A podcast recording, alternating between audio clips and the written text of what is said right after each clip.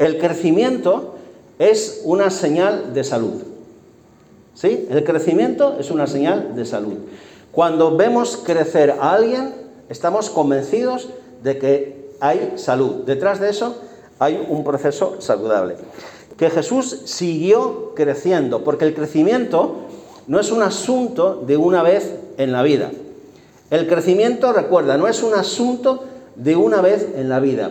El crecimiento es algo progresivo. Estamos creciendo durante toda nuestra vida. Desde el momento en que nacemos, nacemos ya para crecer.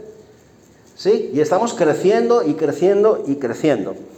Y me gusta este texto. Y Jesús siguió, siguió creciendo en sabiduría, en estatura, y cada, cada vez más gozaba del favor de Dios y de toda la gente. Y hay una cosa, es que yo quiero crecer.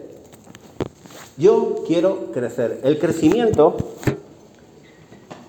como vamos a ver ahora en algunas frases, el crecimiento no es accidental, sino incidental. Y hoy me gustaría que trabajásemos un poquito la atención y la cabeza. Por eso os voy a pedir que me echéis una mano. Voy a haceros una serie de, preguntas o os voy a leer unas frases y tenéis que echarme una mano. Si estáis de acuerdo con la frase que acabo de leer, levantamos el dedo así, hacia arriba. Si no estáis de acuerdo, hacemos así. ¿Estáis listos? ¿Cerebros preparados? Acordaros que alguien decía que pensar no duele. La vacuna sí, pero pensar no. Muy bien. Entonces recuerda, ¿estoy de acuerdo? No estoy de acuerdo. Primera premisa. El crecimiento es accidental. Falso. ¿Eh? No se crece por accidente. El crecimiento es intencional. O sea, uno decide crecer o mantenerse pequeñito toda la vida. Otra más. Para crecer se requiere esfuerzo. ¿Ok? Muy bien. El crecimiento o mi crecimiento es responsabilidad exclusiva de la iglesia. Oh, muy bien. Falsísimo, ¿verdad? Yo tengo que, como Jesús, trabajar mi crecimiento. Otra cosa más, otra frase.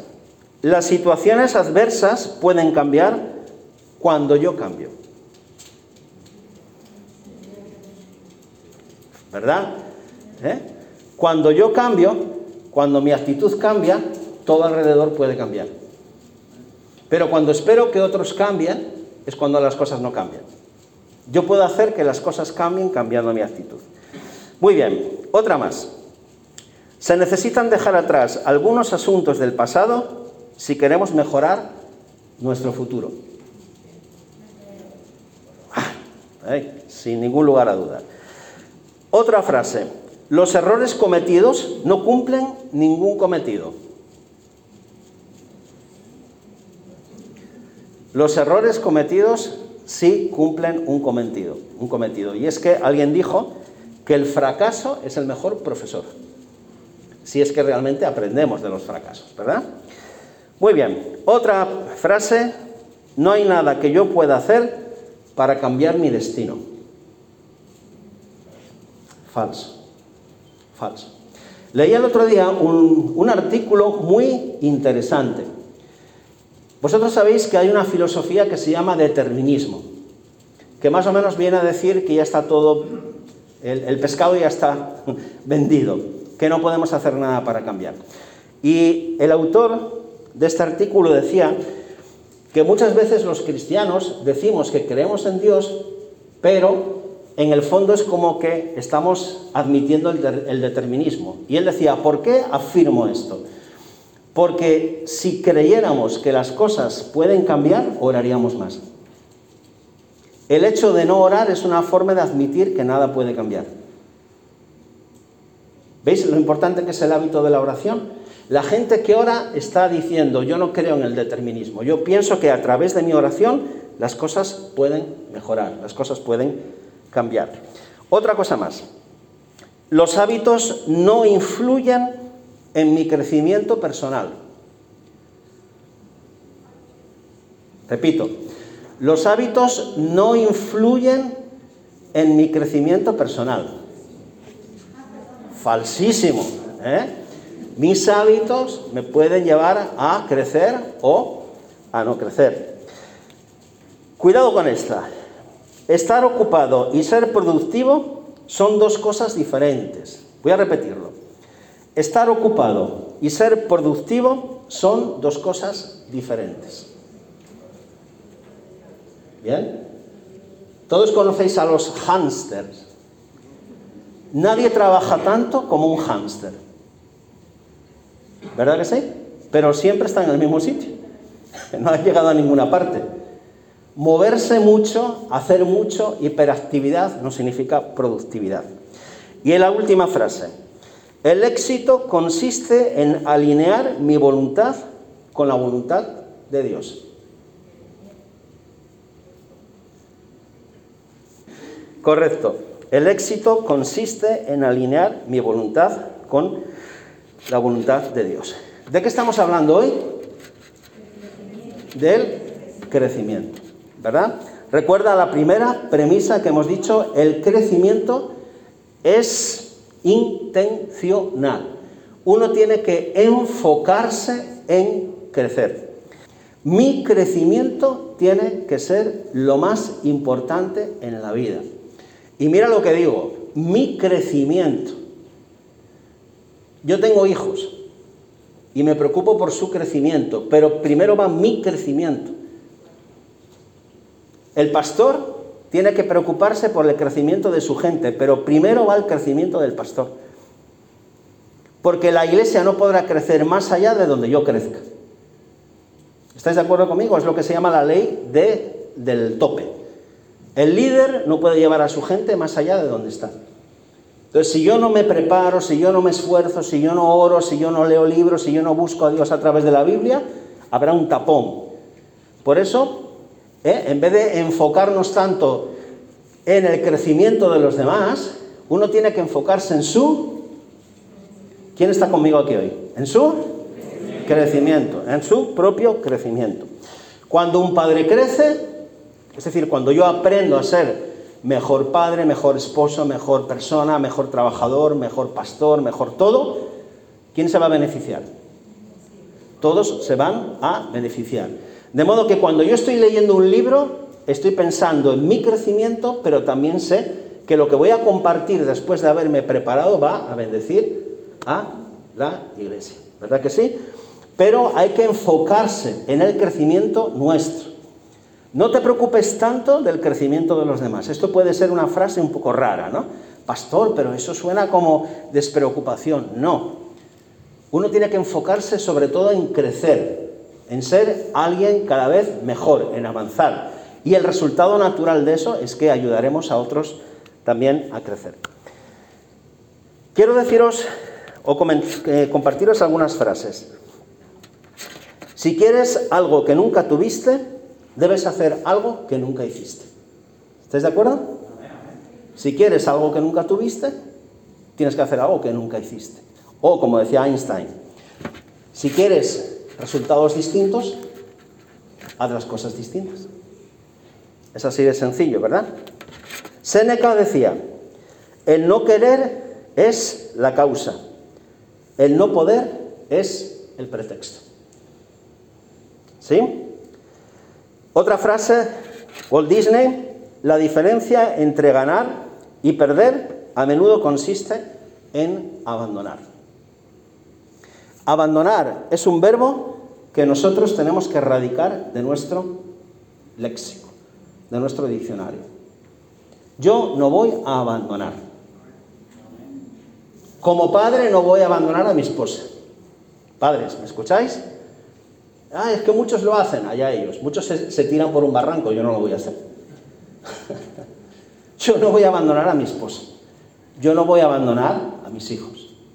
Yo no voy a abandonar a mi Dios. Yo no voy a abandonar el llamado que Dios ha puesto en mi corazón. Yo no voy a abandonar mi propósito. Voy a erradicar el verbo abandonar.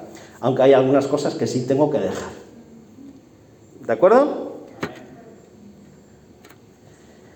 Otra persona dijo la tragedia en la vida no consiste en no alcanzar metas, la tragedia en la vida es no tener metas que alcanzar. Esa es la tragedia. Vivir sin un propósito, vivir sin una meta. Esa es la mayor tragedia. No el, no el hecho de no alcanzar la meta, sino el hecho de no tener una meta que alcanzar. Charles Dickens dijo, el hombre nunca sabe de lo que es capaz hasta que lo intenta.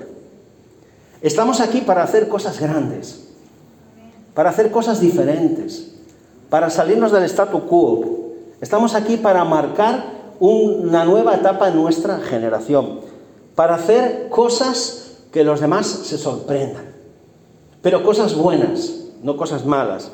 Pero para eso necesitamos crecer. La iglesia tiene que crecer, igual que aquel a quien la iglesia sigue.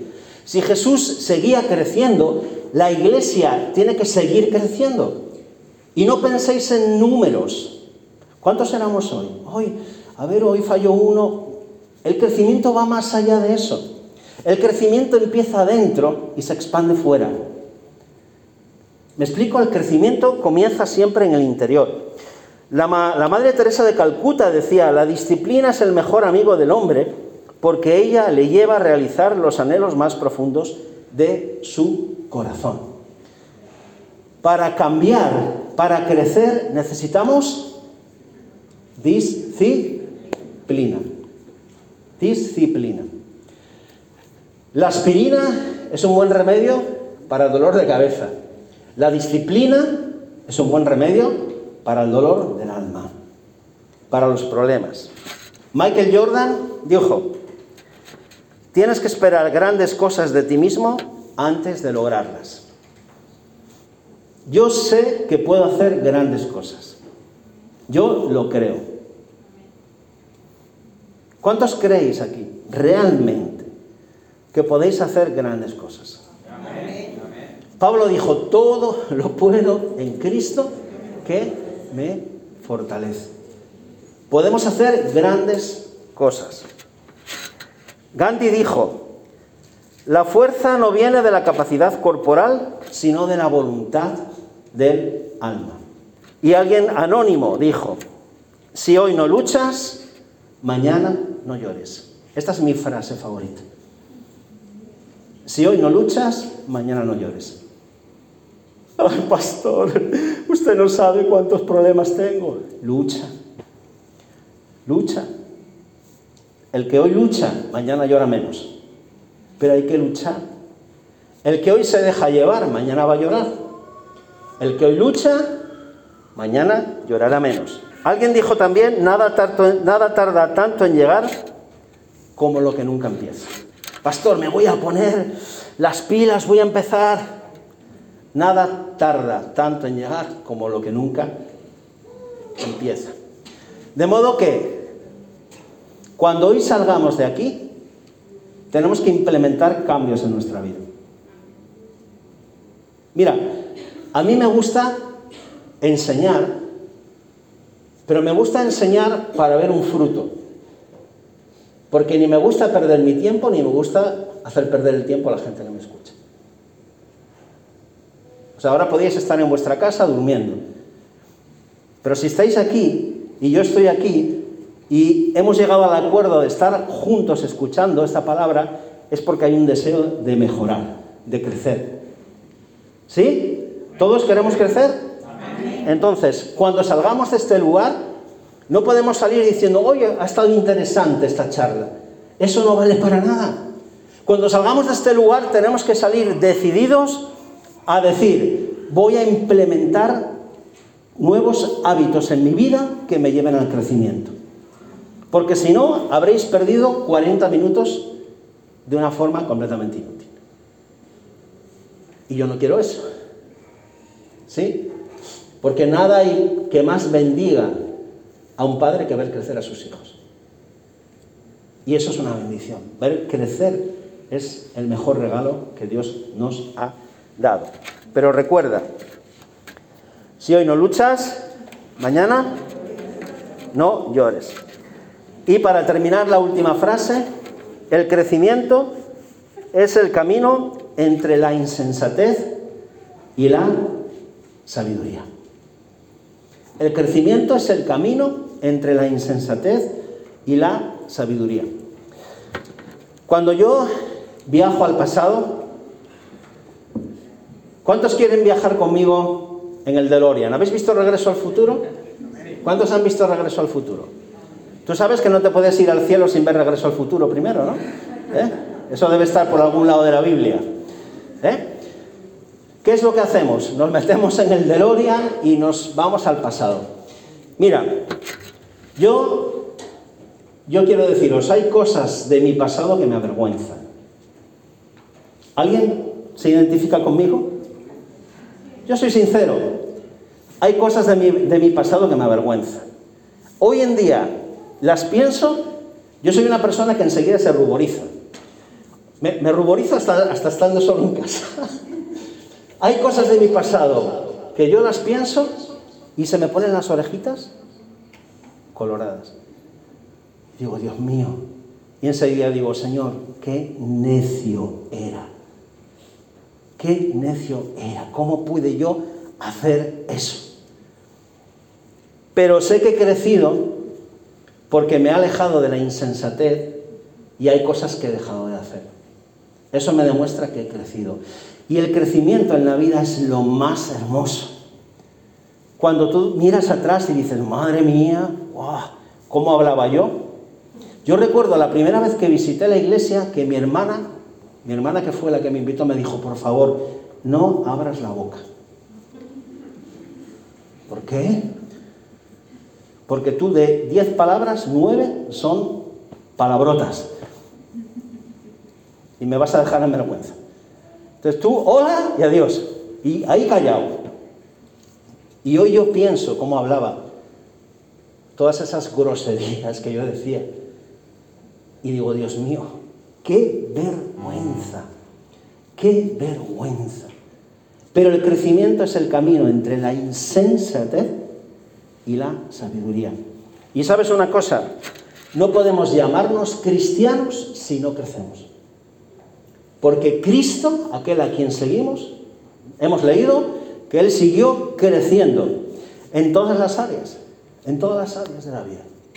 Mira, el otro día estaba visitando a unos hermanos y uno me decía, lo vi muy delgado después de, tiempo de no verlo, y le pregunté, ¿qué es lo que estás haciendo? Y me dice, Miguel Ángel, todos los días salgo a correr. Me paro y luego vuelvo a correr. Y había adelgazado y dice, pastor, pero es que hago otra cosa más he tomado este hábito de correr, me siento mucho mejor, me decía este hermano, algunos dolores que tenía se me han ido, dice pastor, pero ahora viene lo bueno. He tomado el hábito de correr y he ido a un sitio apartado y ahí he establecido otro hábito. Me quedo a solas con Dios y me pongo a orar. Pastor, digo, ¡ay, qué bueno! Ya tienes dos hábitos nuevos. Dice, pastor, pero ahora viene otro. Desde que he implementado este hábito de correr me encuentro mejor de salud. Pastor, pero es que me encuentro mejor en mi relación con Dios. Pastor, pero es que mi relación con mi familia ha mejorado. Digo, ¡guau! Tres por uno. ¿Qué es lo que cambia realmente en una persona? ¿Qué es lo que nos lleva a crecer? Lo que nos lleva a crecer son los hábitos. Los hábitos. Los hábitos son aquellas cosas que nos llevan a crecer. Todos los seres humanos nos enfocamos en los problemas. Eso es una cosa que nos pasa a todos. ¿Sí? ¿Te pasa eso que te enfocas en los problemas? Pastor, tengo que hablar contigo, tengo un problema. El enfoque, el problema. Pastor, es que tengo un pedazo de problema. Mira, yo he cambiado mi forma de pensar en estas últimas semanas. A partir de ahora he pensado, cuando alguien me pregunte o me hable de sus problemas, le voy a preguntar cuáles son tus hábitos. Porque me he dado cuenta que el problema no es el problema. El problema es el hábito. Voy a repetir la frase. Nos hemos enfocado en nuestros problemas, pero nuestros problemas no son verdaderamente los problemas. Los problemas son el tipo de hábitos que tenemos en la vida. Por ejemplo, piensa en un chismoso. Un chismoso, y un día alguien lo pilla. Y se pelea con el otro y me llama, pastor, es que nos hemos peleado y mira, tenemos un problema de pelea. Le dije, no, usted no tiene un problema de pelea. Usted tiene que ver por qué se peleó. ¿Dónde está el origen? No, pastor, es que hice un mal comentario. Entonces el problema no es el problema, el problema es su mal comentario. ¿Y cuál es el problema de su mal comentario? Su mal hábito. Si usted quiere dejar de tener problemas, cambie ese hábito y ponga otro. Deje de chismear. ¿Y usted cree que alguien le va a decir algo si habla bien de esa persona? Por ejemplo, si yo hablo bien de esta persona y digo, es el mejor músico, es el, el alto que mejor toca el bajo,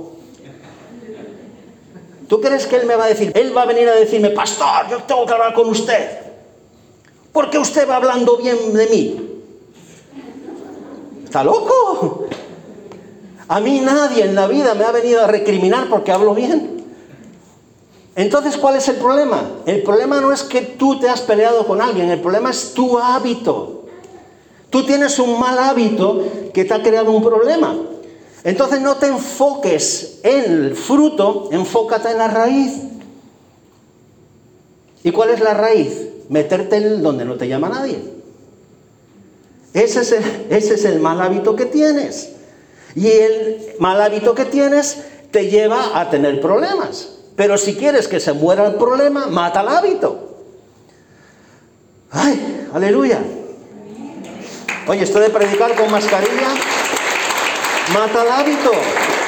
Mira, es que la vida, la vida, la vida tal y como la concibió Dios es fácil. Una de mis frases favoritas es Life is easy. A ver, repite conmigo, los que sabéis inglés y los que no. Life is easy. La vida es fácil. Dile a la persona que está a tu lado, la vida es fácil. La vida es fácil, sí. Tal y como Dios concibió la vida al principio, la vida es fácil. Pero nosotros nos la complicamos con los hábitos.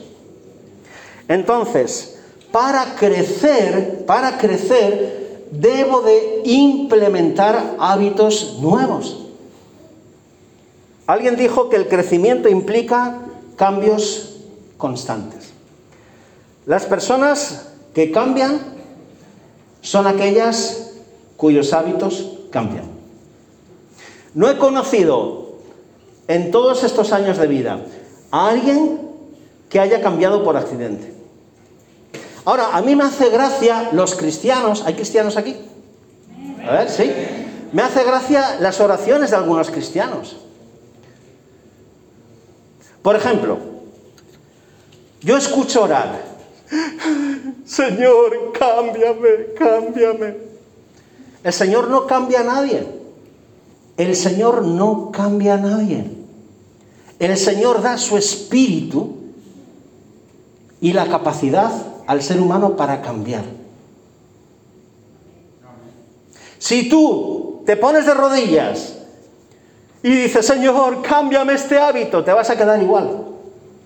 Te vas a quedar igual porque el Señor no trabaja así. El día de Pentecostés, aquellos hombres y mujeres que estaban orando fueron llenas del Espíritu Santo y vino un espíritu de denuedo sobre ellos, una fuerza interior y esa fuerza interior es la que nos ayuda a implementar nuevos hábitos y mantenernos en esos nuevos hábitos. Y esos nuevos hábitos son los que nos llevan al cambio. De modo que si tú tienes un problema con el chisme, Señor, cámbiame, vas a seguir siendo un chismoso. Porque Dios no funciona así. Dios no viene con una varita mágica. ¡Pum! ¡Ay, hablo bien, ya no chismeo más! No funciona así la cosa. Por eso en Colosenses vais a ver una palabra que dice, haced morir en vosotros lo terrenal. ¿Y qué dice? Haced morir. ¿De quién es la responsabilidad? Es mi responsabilidad. Es mi responsabilidad. Yo puedo cambiar, yo puedo crecer, yo puedo crecer porque el Espíritu de Dios es el que pone en mí el querer como el hacer. Pero mira lo que dice, Él pone en mí el querer como el hacer. No está diciendo que Él lo hace, lo haces tú, iglesia. Eres tú el que cambias. Pero Dios te da el Espíritu, te da la fuerza para hacerlo. Te da el poder para hacerlo. Pero somos nosotros los que tenemos que crecer con la herramienta del poder del Espíritu Santo. Hay personas que están en iglesias años y años y años y años y años. Yo he conocido gente de 30, de 40 años y son los mismos. Me los encuentro a veces por ahí. ¿Cómo estás? Bueno, hmm, el mismo espíritu, no han cambiado. Están esperando que baje un ángel, ¿verdad? Y ¡pum! le toque ahí y de repente, oh, oh, oh, eso no es así. El Espíritu Santo convence de pecado, ¿verdad? Y una vez que nos ha convencido de pecado y nos damos cuenta de la necesidad de cambiar, de crecer, el Espíritu Santo nos da el poder para desearlo y para materializarlo. Y es así como crece una iglesia. Queridos, es así como crece una iglesia. Con tu determinación. Daniel propuso en su corazón no contaminarse con la comida del rey. ¿Quién fue el que eligió? Fue Daniel. Y nosotros somos los que a través de nuestros hábitos marcamos nuestro destino nuestro futuro. ¿Por qué a algunas personas les va bien en la vida y a otras les va mal? Si Dios hubiera elegido algunas personas para triunfar y a otras les hubiera puesto la marca fracaso en su mente, en su frente, Dios no sería justo. Porque estaría como predeterminando nuestro destino. Entonces, todos nacimos con las mismas oportunidades. Voy a repetir esta frase. Todos nacimos con las mismas oportunidades. Pastor, pero es que yo crecí en un hogar pobre, pastor, y ese creció en un hogar rico. Algunos de los mejores futbolistas del mundo, ¿de dónde vinieron? ¿De dónde vinieron algunos de los mejores futbolistas del mundo? De la calle. De la calle. Pero la calle no fue su losa, fue su muelle hacia el éxito. Porque todo está aquí, en los hábitos que tú te pongas. Puedes pensar en un futbolista famoso que estaba por ahí por las favelas en Brasil. ¿Verdad? No tenían riqueza, pero hay una riqueza que se tiene y es la riqueza mental y del corazón. Y esa es la que nos va a cambiar. Esa es la que nos va a llevar al cambio. Voy a terminar ya. Recuerda, las personas que cambian son aquellas cuyos hábitos cambian. Y yo estoy aquí para crecer. Estamos aquí para crecer. Decía el filósofo Aristóteles, somos lo que hacemos día a día, de modo que la excelencia no es un acto, sino un hábito. La excelencia no es un accidente, es un hábito. O somos excelentes o somos mediocres. Y eso no es por accidentes. Nosotros elegimos ser excelentes o ser mediocres. Es el hábito. Es el hábito que nosotros escogemos. Alguien dijo también, siembras un hábito, cosechas un carácter. Siembras un carácter, cosechas un destino. Mira, yo no sé lo que tú vas a hacer. Yo no puedo controlar tu vida, ni quiero hacerlo. Yo sé lo que voy a hacer y lo he decidido. Yo quiero crecer. Yo quiero crecer. Y no me voy a enfocar más en mis problemas he decidido enfocarme en mis hábitos. Porque mis hábitos malos son los que me crean los problemas. Entonces, si me cargo esos malos hábitos, el, problema muere. Y tengo una buena noticia para ti para terminar, porque me quedan ya cinco minutos. Todo mal hábito puede ser cambiado. Pastor, es que yo he sido así toda la vida. Eso es la excusa más barata que usa la humanidad. Es que he sido así toda la vida. Es que mis padres me enseñaron así. Esa es la excusa más barata para mantenerse en la mediocridad. Si tú quieres mantenerte en la mediocridad, yo no puedo hacer nada. Pero si tú quieres ser una persona excelente, tú puedes hacerlo revisando tus hábitos. Recuerda, termino, enlazando lo que dijimos al principio. Jesús creció en estatura, en sabiduría, en gracia para con Dios y en gracia para con los hombres. Eso significa que Él siguió aprendiendo a relacionarse con la gente, a relacionarse con Dios y consigo mismo. Él siguió cuidando su salud en todas esas caminatas en las que no había taxis, ¿verdad? Y Él siguió creciendo en sabiduría. Todos tenemos a nuestro alcance esos cuatro crecimientos. Cuidando nuestra salud, cuidando nuestra salud intelectual, aprendiendo a relacionarnos con las personas, aprendiendo a relacionarnos con Dios y aprendiendo a relacionarnos con nosotros mismos. Porque quien no sabe relacionarse consigo mismo no sabrá relacionarse con los demás. Me gustaría que te pusieras, te pusieras de pie. Vamos a hacer una oración para terminar. Y nuestra es la decisión. Nuestra es la decisión. Hoy yo he querido traerte una buena noticia. Todos podemos crecer. Todos podemos cambiar. Padre, yo hoy, Señor, quiero orar y pedirte que tu Santo Espíritu me dé la fuerza para implementar nuevos hábitos que me lleven a un cambio. Señor, y perdóname por haber creído que tú eras el que me cambiabas y yo no tenía que hacer nada, cuando hoy he descubierto que no es así. Que tú me das la fuerza, tú me das el poder, tú me das el de nuevo, pero yo tengo que implementar esos hábitos diarios en mi vida que me lleven a una transformación radical. Hoy yo te doy gracias, Señor, porque tú has traído una palabra a todas las personas que nos están escuchando, de que ya no hay más excusas para no crecer. Ya no hay excusa para no crecer. Hoy hemos escuchado la verdad de tu palabra. Señor, por lo tanto, a partir del día de hoy, quien no crezca será su propia responsabilidad. Pero yo hoy determino, quiero crecer voy a crecer, voy a revisar mis hábitos, voy a eliminar aquellos hábitos que me han creado problemas y voy a establecer otros que me creen oportunidades. Yo te doy gracias en el día de hoy y te bendigo Señor y bendigo esta iglesia. Te doy a ti toda la gloria en el nombre de Jesús. La iglesia dice, amén.